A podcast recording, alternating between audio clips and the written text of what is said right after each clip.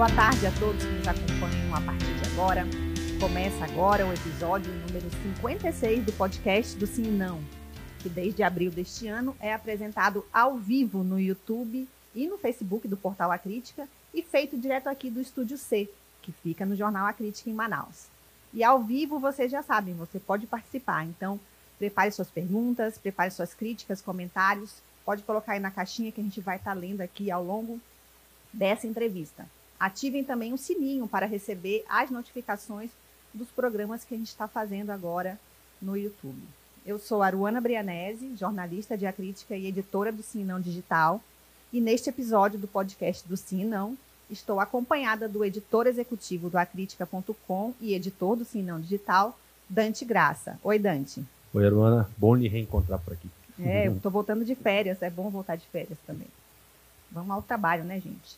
E hoje nós vamos conversar com o deputado federal Sidney Ricardo de Oliveira Leite, que ocupa o gabinete de número 770 da Câmara dos Deputados e pretende continuar atuando em Brasília, por isso é pré-candidato nas eleições de 2022.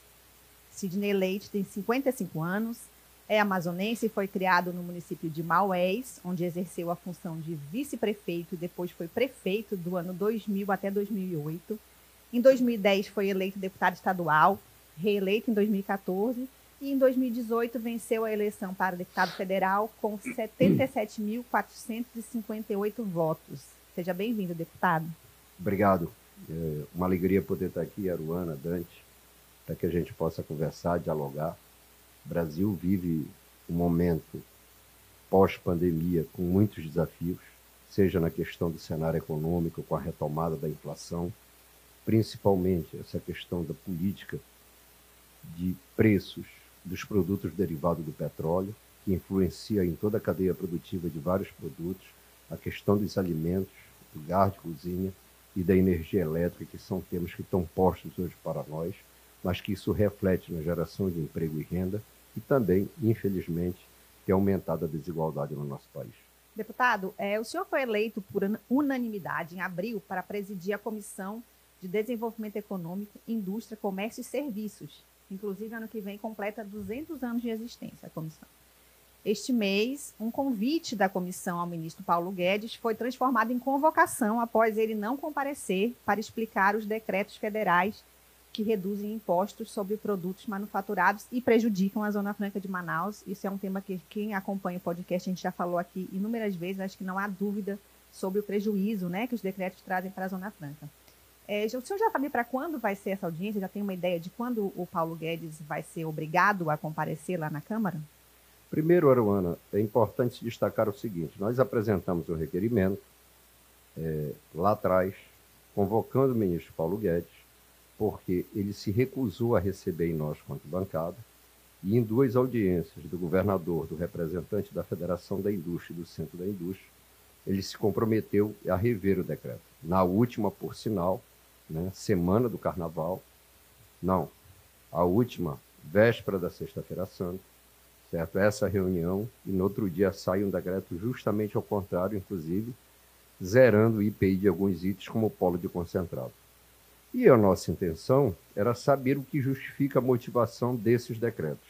Naquele momento, o vice-líder do governo conversou conosco para transformar num convite e nós sugerimos o seguinte: veja com a assessoria do ministro qual é a melhor data. E eles definiram a data que seria início do mês de junho. Só que, do nada, o ministro não apareceu. Uhum. E aí, né? E por, que, e por que o nosso interesse nesse debate? Certo?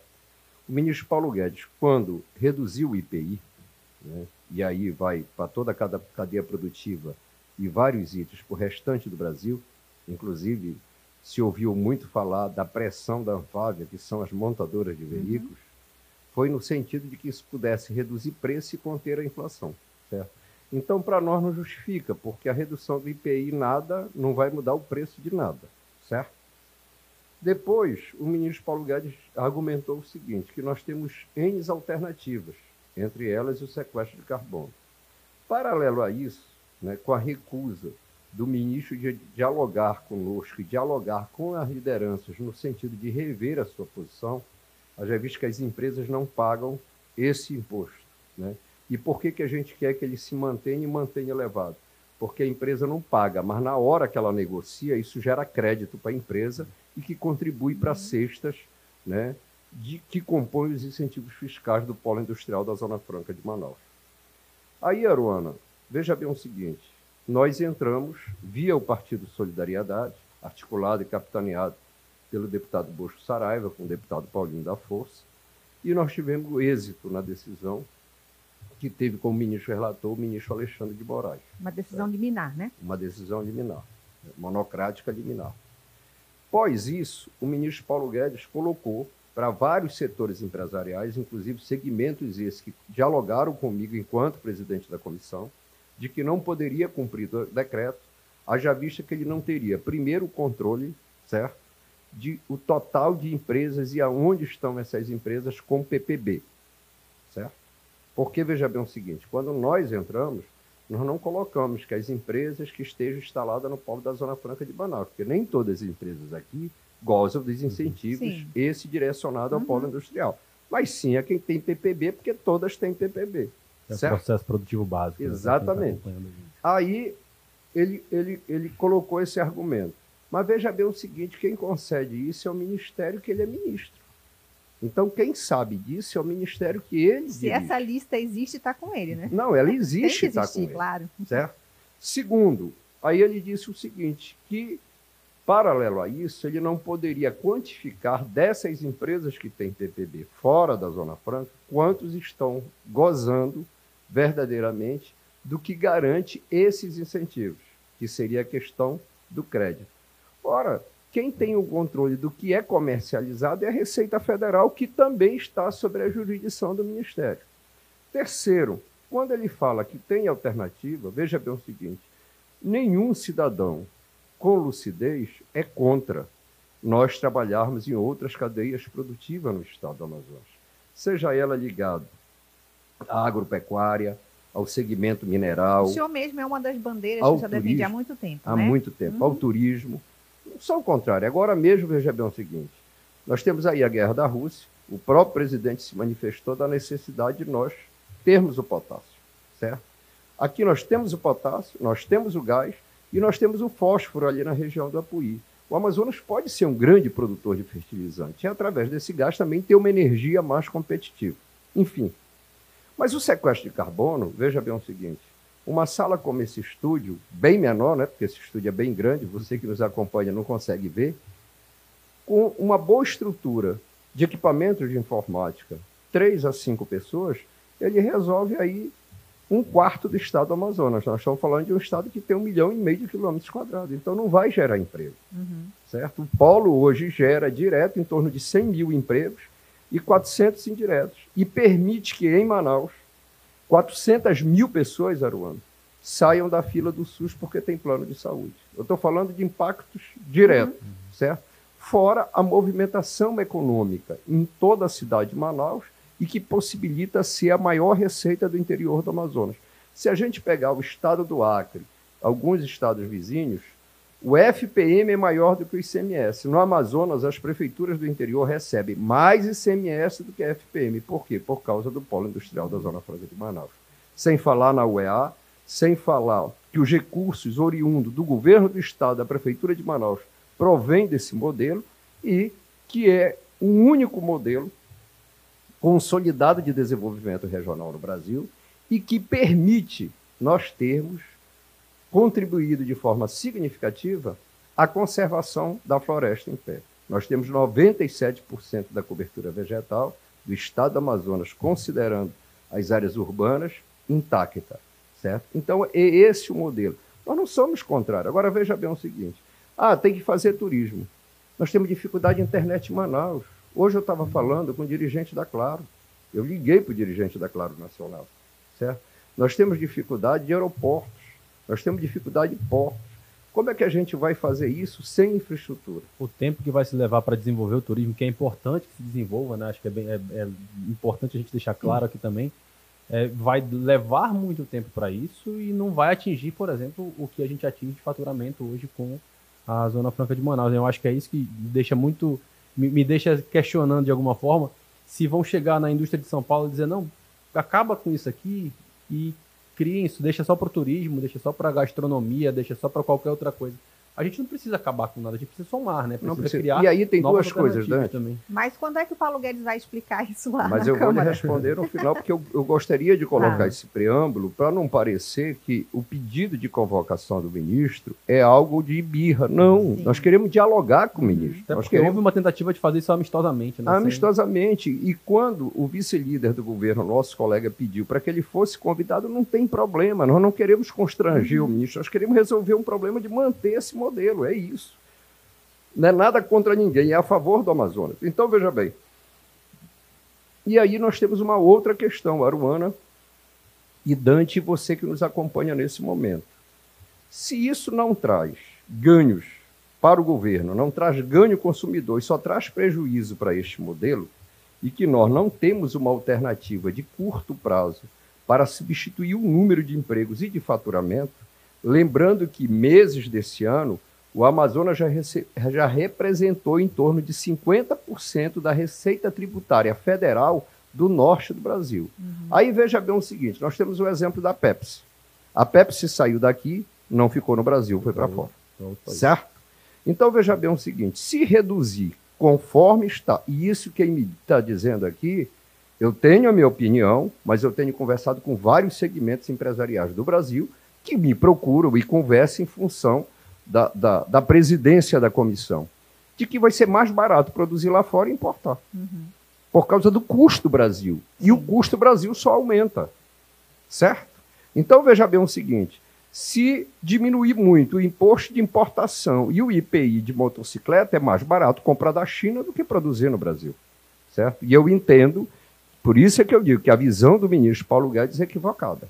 Se nós, na parte de tecnologia, nós buscamos uma PEC que atende o interesse de quem está, o, o, o segmento de informática, dentro da Zona Franca e fora da Zona Franca.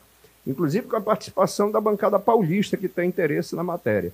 E chegamos a um bom termo, nós não te queremos, entendeu? Prejudicar ninguém, nós queremos ter nosso espaço para comercializar. E o ministro irá, porque há, há, há uma questão, Maruana, que falta definir o seguinte: haverá um esforço concentrado em função das eleições em agosto, certo? Que ainda não sabemos a data, e em setembro se vai fazer na primeira semana e na última semana de agosto, para votar. Isso aí foi um acordo da mesa diretora. Nós só não sabemos o seguinte: se vai ser presencial ou se vai ser pelo sistema virtual. Porque se fizer virtual, nós não teremos a presença da quase totalidade dos parlamentares. Então, eu lhe garanto que pós o período eleitoral, de certeza nós vamos marcar essa data para que o ministro possa comparecer e a gente dialogar sobre o modelo do polo industrial da Zona Franca de Manaus. Essa, essa busca por, por, essa data também guarda uma tentativa de não transformar esse debate em algo eleitoreiro, de certa forma? Também, porque veja bem o seguinte, eu como presidente eu tenho que ter essa responsabilidade a ida do ministro lá nesse momento, ela não vai discutir só a Zona Franca, porque uhum. qualquer deputado dos 513 pode se inscrever. Lógico que nós temos um grau de prioridade, né? Uhum. Os autores do requerimento, os membros da comissão, os líderes partidários, mas aí depois qualquer um pode se inscrever. E como o senhor falou na abertura do programa, a economia realmente tem trazido preocupações, né? Para, para o país inteiro, então é, é, natural que existam muitas questões a serem feitas né, para o ministro. Mas aí a, a, ideia é evitar. É, evitar, é... porque o nosso, o nosso objetivo é resolver o problema da Zona Franca. Por falar em resolver o problema da Zona Franca, a gente tem é, debatido frequentemente aqui, né, essa defesa da Zona Franca com os nossos entrevistados, principalmente os que almejam o cargo de deputado federal. E uma crítica bastante comum é que as ações da bancada são reativas. Elas, eles, a bancada só se mobiliza quando tem uma crise. É as palavras deles, tá? Que eu estou falando, quem está de fora. A minha pergunta é: há espaço hoje, na atual configuração do Congresso Nacional, para ações proativas em defesa do modelo? E que ações poderiam ser feitas? Veja bem o seguinte: eu vou fazer aqui um resgate. Quando nós votamos a reforma da Previdência, e no, no transcorrer da reforma da Previdência, o ministro Paulo Guedes, tão logo vote isso, eu vou encaminhar a reforma tributária. Existia é, uma reforma que já havia sido discutida na Câmara e que estava no Senado, que é a reforma que o Senado discute. E a Câmara, né, aí houve uma vaidade, e eu costumo dizer, que o homem já é vaidoso, o político é um pouquinho mais, mil por cento mais. E o Rodrigo Maia pegou né, uma proposta do Bernardo Arpi, o, o deputado Baleia Rossi, que hoje preside o MDB, assinou e foi a PEC 45. E aí desandou. Porque, veja bem uma coisa, nós precisamos também trazer outros investimentos para o Paracá não só na perspectiva de outras alternativas econômicas, mas para o polo, certo? E a nossa intenção é que o polo se modernize e que avance. Porque quando o governo federal fala em perda de receita, eu fiz um estudo lá, no, o Estado abre 48% do ICMS em função do polo industrial. Aí veja bem uma coisa, eu tenho uma luta pela personalidade jurídica do CBA, uhum. para que a gente possa ter ali um centro de bioeconomia não um centro de pesquisa, que as instituições de pesquisa da Amazônia Ocidental, e nesse caso eu defendo que o Estado do Pará seja elemento partícipe disso, não só os estados de área de abrangência da Zona Franca, e que a gente traga financiadores, capital, e que possa investir nas instituições da região e trabalhar com a matéria-prima da biodiversidade do Amazonas. Isso contribuiria? Contribuiria. Porque o que, que eu penso? que toda e qualquer empresa, para que pudesse levar adiante isso, tivesse que ser instalado no polo industrial da Zona Franca de Manaus. Certo? Mas há quanto tempo a gente espera por isso? Agora, nós conseguimos avançar, mas avançar em passos muito lentos. Só que essas pessoas, às vezes por desconhecimento ou maldade, Armando, toda semana tem projeto contra o polo industrial da Zona Franca de Manaus. então, eu falei do ambiente, né? Semana passada, é sempre contrário. Semana passada, né, nós arquivamos um projeto que dizia o seguinte: que todos os produtos de academia devia zerar o imposto. Se zera o imposto, fecha as fábricas no Brasil. Aqui tem fábrica de produtos esportivos, de esteira e de outros uhum. equipamentos. O que, que nós vamos fazer? Nós vamos importar equipamento. Isso começou para atender os atletas olímpicos e foro, foro, foro. E há interesse que tem tudo, é lobby econômico. Há interesse das academias, uhum. claro. Então, veja bem o seguinte: manter a Zona Franca já não é uma tarefa fácil, uhum. certo? Tem gente que diz, ah, mas a gente tinha que expandir para chegar até Manacapuru. Isso a gente não consegue, porque se a gente fizer isso, a gente fragiliza. Uhum. Todo dia tem projeto, seja na comissão que eu presido ou na CFT, que é de Finanças e Tributação, criando áreas de livre comércio, áreas de Zona Franca, e não é uma coisa simples, certo? Uhum. Então, por exemplo, um projeto bom, que todo parlamentar é a favor, a, a, a deputada, a senadora do PSDB de São Paulo, que me foge o nome, a Gabrilli, Mara Gabrilli. ela apresentou um projeto, por quê? Porque o taxista e o deficiente físico, num valor até X, tem direito à isenção tributária para esses carros adaptados para o deficiente e para o taxista. E aí ela incluiu o deficiente auditivo, porque não estava na, no rol. E quando chegou na Câmara, um colega deputado ele só fez incluir uma coisa, que parecia besteira: incluir o polo de duas rodas. O que, que ia acontecer? Todas as fábricas do polo industrial da Zona Franca de Manaus iam fechar. E nós ficamos quase até o apagar das luzes de dezembro defendendo Tentando isso. derrubar, né? Certo? Uhum. E veja bem uma coisa: eu não tenho nada contra ninguém, né? Mas primeiro tem que se dizer o seguinte: quem tem interesse em defender a Zona Franca e quem não tem, porque não é toda a bancada. Uma coisa é como eu falo, outra coisa é como eu me comporto. Há 15 dias atrás eu dei uma, uma, uma entrevista do ponto de vista de responder o questionário de uma instituição americana e, e por sinal era uma colega jornalista muito nova e ela me, me deu uma enrolada no bom sentido. Eu estava saindo do plenário e ia receber dois grupos na comissão e ela disse, deputado, eu precisava lhe ouvir, eu tenho aqui um questionário. É rapidinho. É rápido, é cinco minutos. eu hora. digo, cinco minutos, tá bom e entrei com ela. Durou uma hora e meia. Mas ela fez uma pergunta que ela disse o seguinte: o parlamento brasileiro é autêntico? Eu disse: é. É só você ver as votações, que aí você vai saber como pensa cada um e o que defende. Né? Porque tem coisa que parece que todo mundo defende a mesma coisa, mas não é assim. Não é isso. A gente tem deputado aqui no Amazonas que não defende o transporte de Manaus? Eu vejo que tem deputado que não abraça a causa. A gente teve que não vai menos dois cima. que não, não assinaram ali, né? a, a peça né, é, da, da, bancada. Exatamente. O senhor fez um, um, um, resgate aqui, eu queria só voltar num ponto que é, é, uma preocupação que eu tenho desde que foi anunciado esse nome. A gente, nesse, nesse histórico todo de promessas não cumpridas da Zona Franca de Manaus, a gente tem uma figura que veio para cá, para nossa cidade, fez essa promessa também, que não era o ministro Paulo Guedes, mas era um braço direito dele, que era a então secretária de competitividade, Daniela Marques Consentino. Né? Ela agora é presidente da Caixa essa rusga toda, esse problema todo que teve aí em relação a ela, ela cumprir uma promessa, falar, fazer uma promessa e não cumprir descaradamente, sem dar justificativa nenhuma, e depois, em outras reuniões, outras coletivas, é, desmerecer mesmo, acho que o termo é esse, é, a nossa situação, a situação do nosso Estado. Ela ocupando agora a presidência da Caixa, o senhor acha que isso pode deixar algum tipo de. causar algum tipo de problema aqui para o nosso Estado também? Eu torço que não. Eu, inclusive, a ida do ministro Paulo Guedes, inclusive ele mandou um recado que ele estava disposto a me receber, de, mas isso não é um assunto do deputado é. Sidney Leite, é um uhum. assunto de alguns parlamentares que defendem, como dos três senadores. Eu creio que ela possa ter o espírito público, né, de corrigir essa distorção. Uma coisa, a gente tem que ser sincero, Dante, o ministro Paulo Guedes nunca negou que ele é contra o modelo. Uhum. Certo? Ele tá isso ele nunca negou. Com, com ele fala, acha né? que nós temos que abrir a economia do Brasil? Eu não sei se vocês acompanharam. É, agora, nesse semestre, salvo engano, de abril para maio, ele anunciou que é o seguinte, que ia reduzir o imposto do que diz respeito à importação do arroz, do feijão, do trigo e da carne, certo? E que isso ia reduzir o preço da cesta básica.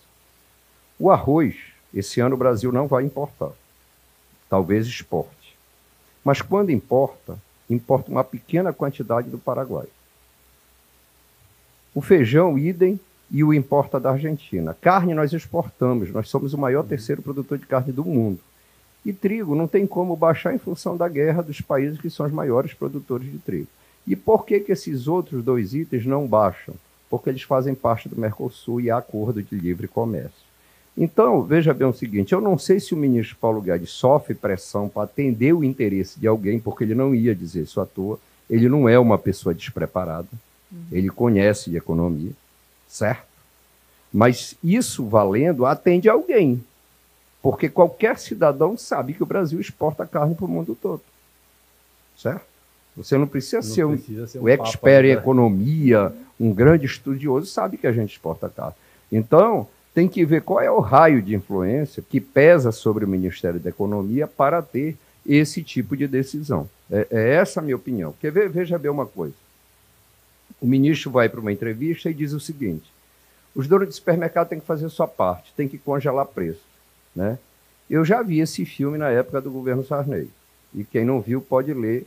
Né? Tinha as fiscais do Sarney, daqui a uhum. pouco tinha, tinha policial lança, tentando lançar fácil, né? boi é, no campo que não conseguiu. Mas veja bem o seguinte: por que não mudar a política de preço da Petrobras? Não tem lei nenhuma que obrigue a Petrobras a manter a paridade do dólar. Não existe. Não existe o maior acionista é o governo. E isso é uma definição do conselho o conselho da Petrobras. Então, e é uma coisa que ele tem influência, certo? É, e a gente vê, por exemplo, o governo anterior nos Estados Unidos elevou as barreiras tarifárias para impedir que a China avançasse mais no mercado americano. O presidente que assume, o Biden, que é de um outro partido, não mudou em nada. Né? Tem lá uma fala um pouco diferente, mas não mudou em nada. Por quê? Porque busca proteger a indústria nacional. Nós temos um problema. Não é o polo industrial da Zona Franca de Manaus. A indústria nacional precisa que nós avancemos, seja no que diz respeito ao ganho tecnológico, seja na necessidade que o consumidor tem de um produto de boa qualidade, ambientalmente correto, certo? E não prejudicial à saúde. Essa é a característica do consumidor de hoje, certo? Inclusive, essa é uma pauta, estou falando aqui isso de primeira mão, que tão logo retome o trabalho da Câmara, nós vamos discutir que é uma política industrial para o Brasil, uhum. certo? Mas não dá para ficar com esse discurso de todo o tempo de, da Organização Mundial do Comércio, que o Brasil tem que entrar, abrir, tem que abrir, entrar, abrir, abrir, abrir, é. abrir, e as coisas não funcionam bem uhum. assim. A Europa se protege, os Estados Unidos se protege, a China, no que pode, se protege, cada um se protege da forma que pode. Agora, deputado, mudando um pouco a pauta aqui agora para a eleição. Depois a gente pode falar mais Zona Franca, porque eu também tenho mais perguntas, mas só para a gente não perder muito tempo. É, em 2018, o senhor teve 17 mil votos em Manaus e mais de 10 mil em Maués, que representa quase metade dos eleitores daquela cidade, né? É, Para esta eleição, o senhor acha que esse cenário vai se repetir? Como é que estão os seus planos em relação à projeção de votos no interior? O senhor te, pretende ampliar a votação em alguma outra cidade? Como é que está o seu planejamento? Aruana, eu fui candidato a deputado federal depois de ser deputado estadual em dois mandatos. Né? Então, o nível de visibilidade do deputado estadual é muito menor do que de um deputado federal. Nós temos um instrumento que, quer queira ou quer não, tem reflexo no processo, e eu sou uma pessoa que trata as coisas com muita transparência, que são as emendas impositivas, que é o que difere efetivamente, por quê? Porque um deputado estadual tem mais cargo do que um deputado federal. Certo? Ah, mas você tem lá uma verba. Só que nós não temos carro à disposição. Eu fui deputado estadual, eu tinha. Né? Você tem que se deslocar para Brasília toda semana, que está um custo, por sinal, alto, certo?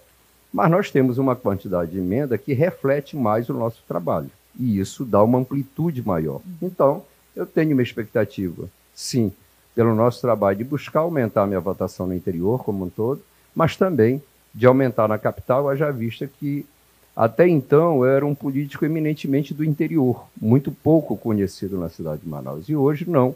A gente tem já um trabalho voltado aqui o, o exercício do mandato federal me permitiu isso, certo? E eu tenho essa expectativa, apesar de que essa é uma eleição é, parlamentar com perfil majoritário, primeiro, pela característica da, da legislação, né? É a primeira eleição Essas nesse regras, perfil, né? uhum. é, das regras, não há coligação. Para fazer um, tem que ter 80% dos votos do quociente eleitoral. O quociente eleitoral proporcional do nosso Estado é o mais alto do Brasil, certo? E que terá essa característica, mas faz o processo da eleição, certo? E vence aquele que tiver numa organização partidária organizada que consiga atingir o quociente eleitoral e que também tenha voto.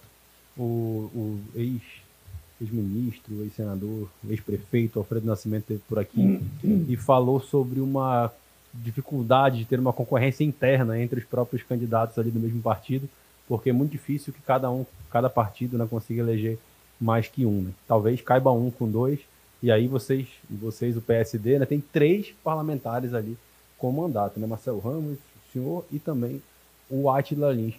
Como é que é essa. Vocês sentam, discutem estratégia juntos ou é cada um por si? Agora ninguém se fala até chegar o dia da eleição, porque deve ser difícil, né? Você olhar que aquele cara que pode te ajudar, ele pode te atrapalhar também, né? Nesse sentido. Como é que é essa concorrência interna entre três deputados federais que, sejamos realistas, não há vaga suficiente para os três no mesmo não, partido. Não há.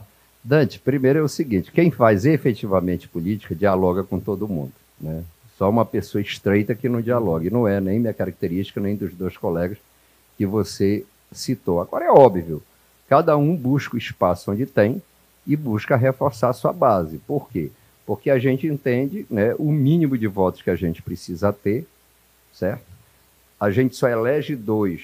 Se esses três, mais o restante da chapa, tiverem um bom desempenho, certo? E que a gente possa ter esse resultado que permita eleger, no mínimo, aí, dois deputados federais. Um pelo inteiro e outro pela sobra. Então, é, convivência há, relação há, né? E que cada um está buscando aí se fortalecer, certo? Nós temos todos os três, como você colocou, está no exercício do mandato, já tem experiência em outros mandatos parlamentares e que conhece a regra da política e do jogo da política. Então, não está falando. Eu já estava pra... lá, eles que vieram. Está querendo dizer assim, eles vieram sabendo, né? Mas não, em que medida, em que medida a, a conjuntura das outras, das outras candidaturas pode ajudar ou atrapalhar? Eu pergunto isso em relação a ter um candidato a presidente, a ter um candidato a governo. Como é que está também esse debate é, para quem está pensando né, na sua própria eleição, mas olhando para o todo ali? Eu acho que veja bem o seguinte: independente da questão partidária, Aruana, hoje eu vejo que tem cada um pensando de um jeito, certo? Por quê? Porque, em função é, do cenário político nacional, da pandemia, nós tivemos uma antecipação muito grande do debate eleitoral. Tanto é eu afirmo aqui categoricamente que antes o eleitor ele tinha candidato a governador Né? Dizer, olha, eu tenho intenção de votar no fulano e tal. Hoje não, hoje é diferente. Ele tem, ele tem candidato a presidente da República e tem mesmo. É muito difícil um eleitor que tem candidato e a eleição está polarizada entre o presidente Bolsonaro e o ex-presidente Lula, isso é muito claro, certo? E que não tem muitas vezes candidato para nenhum outro cargo, certo? Então eu vejo que isso vai muito do parlamentar, independente da orientação partidária. Vou lhe dizer um caso que aconteceu na semana passada. Eu e o, o colega de parlamento, o deputado Bosco, fomos aqui próximo numa peixaria, aqui no Adrianópolis, e nós encontramos o Bivar, que é candidato a presidente da República, mas é nosso colega deputado. Uhum. Né? E não tinha nenhum político que está pleiteando o cargo ou tem mandato do União lá com ele. Aí nós fomos cumprimentar, eu ainda tirei uma foto, fiz uma selfie, né? Afinal, é um parlamentar que é colega nosso e, e nós temos uma boa relação, uma boa convivência.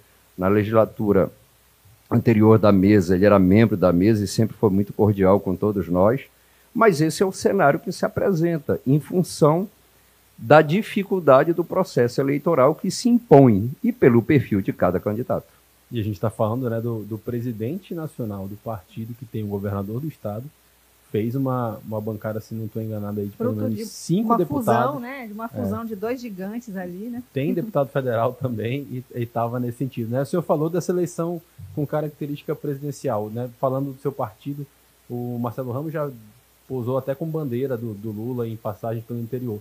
Como é que está o seu posicionamento em relação à eleição nacional? Segue nesse mesmo caminho? Está estudando ainda? Deixa é eu tá? dizer uma coisa. O partido, o meu partido, fez o seguinte. O presidente Kassab trabalhou muito para ter uma candidatura própria. Né? Depois, conseguiu o senão do senador Rodrigo Pacheco, que é presidente do Senado. E eu, particularmente, não via movimentação do Pacheco no sentido de se consolidar como candidato. Quando a existência dele, tentou um diálogo com então governador do Rio Grande do Sul, Eduardo, Eduardo Leite. Leite. Não teve êxito. E aí ele fez uma pesquisa interna. E simplesmente ele liberou a bancada. Liberou a bancada no sentido de que cada. Eh, e o partido, para que cada parlamentar, cada um, eh, tenha aí escolha o seu caminho, né? E nós temos casos muito claros, né? Por exemplo, o, o partido na Bahia, que é capitaneado pelo senador Otto Alencar, ele apoia o Lula. Lá no Sul nós temos o Ratinho Júnior, que apoia o presidente Bolsonaro. Aqui, o senador Almar, que preside o partido, tem uma relação muito próxima com o presidente Lula. Lula, então, inclusive, já gravou um vídeo em, em apoio então, então, veja bem o seguinte, agora, é, isso toma outras dimensões no sentido de você ter uma junção de partidos que nem todo mundo tem o mesmo perfil. Nem todo mundo tem. O seu perfil, o senhor ainda não falou. Não, é, eu sou um perfil de debate, de coisa não de extremos. Meu perfil não é de extremos. Uhum. Nem de um extremo de um lado, nem de extremo do outro. Então veja bem o seguinte: o Kassab tomou essa decisão, que para muitos foi uma decisão acertada, certo? É, tem, tem algumas discussões de foro interno, inclusive na bancada, do qual eu participo, eu sou vice-líder do meu partido na Câmara, certo? E veja bem uma coisa, nós vamos trabalhar para buscar a unidade, né? É, o partido aqui, até o momento, não tem candidato a governador, isso é uma coisa que a gente vai conversar, vai dialogar internamente, certo? Nós temos candidato ao Senado das eleições majoritárias. Nós não temos candidato a governador, nós vamos conversar, dialogar, sentar. Eu, eu entendo que todo o partido deverá participar desse debate, no sentido de que a gente possa trabalhar unido, unificado e defender as posições do partido nesse sentido, se for possível. Porque se não for possível, paciência, não é verdade? Se nós não conseguirmos a unidade, cada um aí vai seguir para o seu lado e, e vamos tocar a vida, entendeu? Por quê? Porque nós não temos do partido candidato a governo.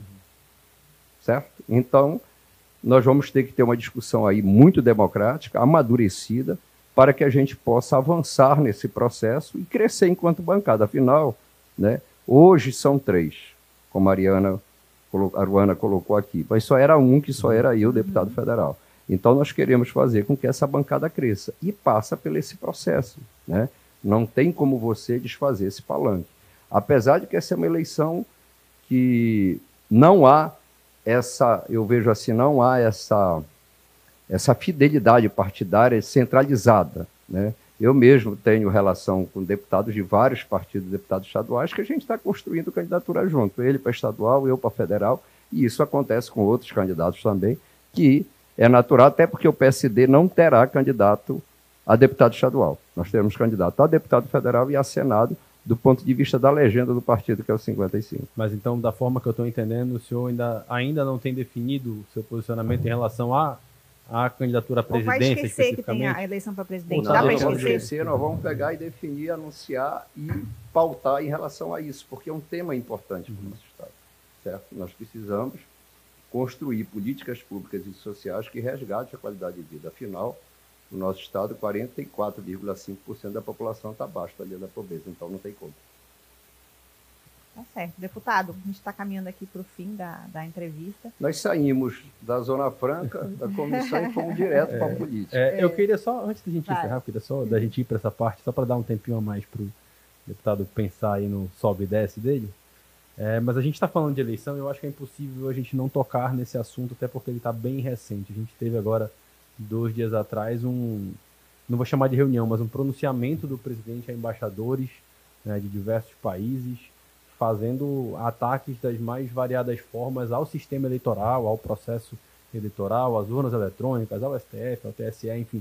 Não é algo novo né, no histórico dele, mas acho que é algo há três meses de eleição e diante de embaixadores de outros países acaba trazendo uma, uma situação diferente, um peso diferente. Né? Qual é a sua avaliação sobre essa, essa fala, esse pronunciamento do presidente e de que maneira o senhor acha que faltou ou não faltou um posicionamento da presença da Câmara mesmo, né, do, do presidente Arthur Lira, que parece que fingiu que não era com ele, que não tinha nenhuma situação ali. Dante, a sua disso. colocação é muito importante. Eu, eu entendo o seguinte, que mesmo com os erros e acertos, a democracia é o melhor sistema de governo.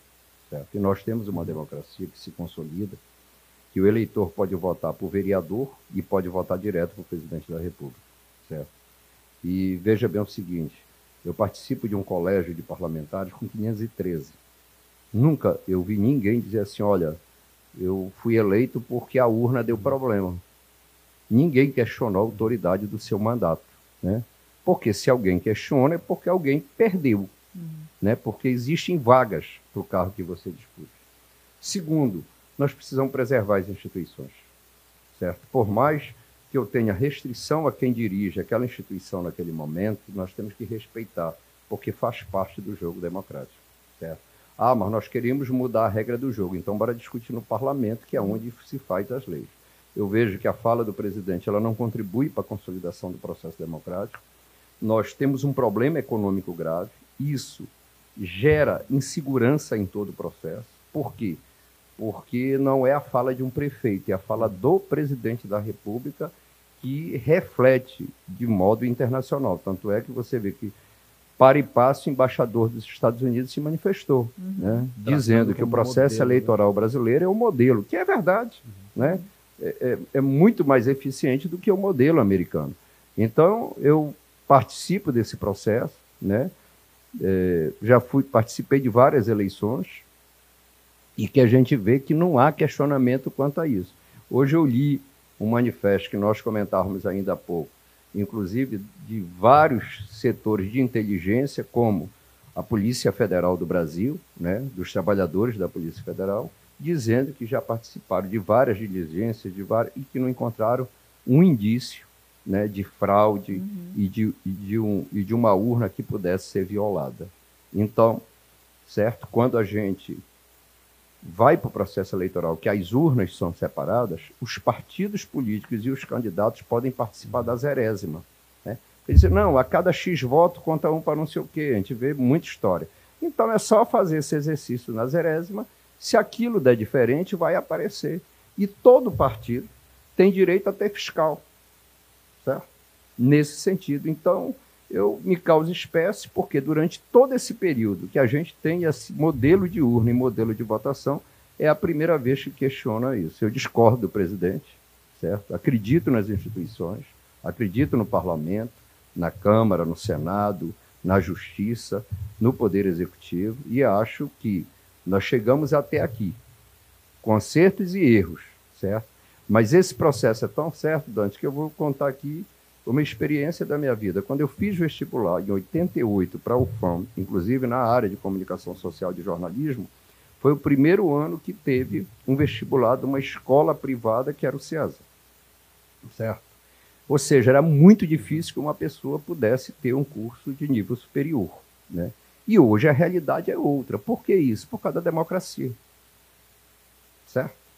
Nenhum professor meu que eu estudei em Maués, seja no ensino fundamental, seja no ensino médio, tiveram oportunidade de cursar um curso universitário. Mas eram professores preparados, eram professores comprometidos. Mas a gente vê a diferença do que a democracia nos possibilitou. E eu entendo que o maior ganho da democracia é o acesso à informação. Hoje, qualquer cidadão, né, ele tem acesso à informação e basta buscar. Então, isso só é possível na democracia. Isso só é possível nós apresentarmos a nossa ideia e o contraditório na democracia. Agora, na democracia existe o seguinte: você tem sua ideia, você não é obrigado a pensar como eu penso. E a recíproca é verdadeira. E o respeito ao contraditório prevalece. Então, nós não vimos nessa história democrática, com esse processo eleitoral, nenhum presidente da República questionar isso, nenhum governador de estado, nenhum prefeito de capital. Você, vocês dois aqui já acompanham muito tempo o processo político eleitoral e nunca viram isso. Então, é, é de causar surpresa, causar espécie. Eu entendo que não contribui para o processo, certo? Fragilizar a justiça eleitoral como modelo eleitoral não justifica. Nós não teríamos tempo e nem outra modalidade, porque a legislação aponta nessa direção. Então, é uma fala que não, com certeza, terá eco ou ressonância no sentido de mudar em nada. Eu acredito na democracia, eu acredito na vontade do povo brasileiro e acredito nas instituições. Certo. Deputado, então, nós temos aqui né, dentro do podcast, a gente faz um espelho, né, do, do sim não impresso, que é, tem tradicionalmente ali a coluna sobe e desce, onde a gente escolhe todo dia né, fatos e pessoas relevantes para serem merecedoras de elogios e também de críticas, né? É, e a gente sempre convida o nosso entrevistado a ser editor por um dia. O senhor não vai ter dificuldade, que acabou de falar, é formado em comunicação social. É, se o Sidney Leite fosse ser hoje editor por um dia do Sobe e Desce, quem sobe e quem desce? Olha, quem sobe eu subiria as mulheres do Amazonas. As mulheres, Aruana, no meu estado, primeiro que eu, eu, eu acredito e tenho certeza que a nossa sociedade aqui é matriarcal. É a mulher que acompanha a vida escolar, é a mulher que leva o filho, o parente, mas muitas vezes o companheiro no posto de saúde. E a mulher, nesse momento de dificuldade, ela consegue ter mais uma capacidade de organização familiar e econômica do que o homem. Certo? tanto no que diz respeito às compras quanto a administrar a finança. Então, subiria a mulher e desceria. O homem, não, estou brincando. Não. e desceria essa desigualdade social que vive hoje o nosso Brasil. Eu acho que isso é uma coisa muito dura. O Brasil voltar para o mapa da fome não é bom para ninguém, para ninguém, não só para as pessoas que estão em vulnerabilidade social, mas é ruim para o coletivo como um todo. Então, Sim. eu entendo que isso tem que ser um esforço coletivo a pandemia mostrou que quanto mais pobre é o cidadão, mais solidário ele é. E nós vimos isso na pandemia. O nosso estado sofreu muito com a pandemia, mas nós pudemos assistir isso aqui de perto. Então, eu entendo que é algo que tem que ser vencido e tem que ser um esforço coletivo. E o senhor acha que isso vai estar na pauta da eleição, com certeza, né? De todas. Não uhum. tem como. Uhum. Por quê? Porque a fome não espera e, infelizmente, no Brasil, a fome tem cor, tem nome, tem endereço e tem sexo. Então não tem como isso estar fora, até porque aquela pessoa em vulnerabilidade, ela tem uma demanda maior do Estado. E uma pessoa que tem oportunidade de trabalhar, ela contribui para a atividade econômica do Estado e do país. Então não tem como estar fora da pauta política. Os projetos sociais são importantes. Nós não podemos perder essa perspectiva. Agora, a retomada do desenvolvimento econômico é fundamental, como domar a inflação também chegamos ao fim desse episódio. Quero agradecer a presença do nosso entrevistado. Lembrar você que nos ouve ou nos assiste que toda semana tem episódio do Sim e Não nas plataformas digitais. Acessem o site simnão.com.br para saber informações sobre política e acompanhem também nosso Instagram, Sim e Não Digital. Tchau, tchau e até a próxima.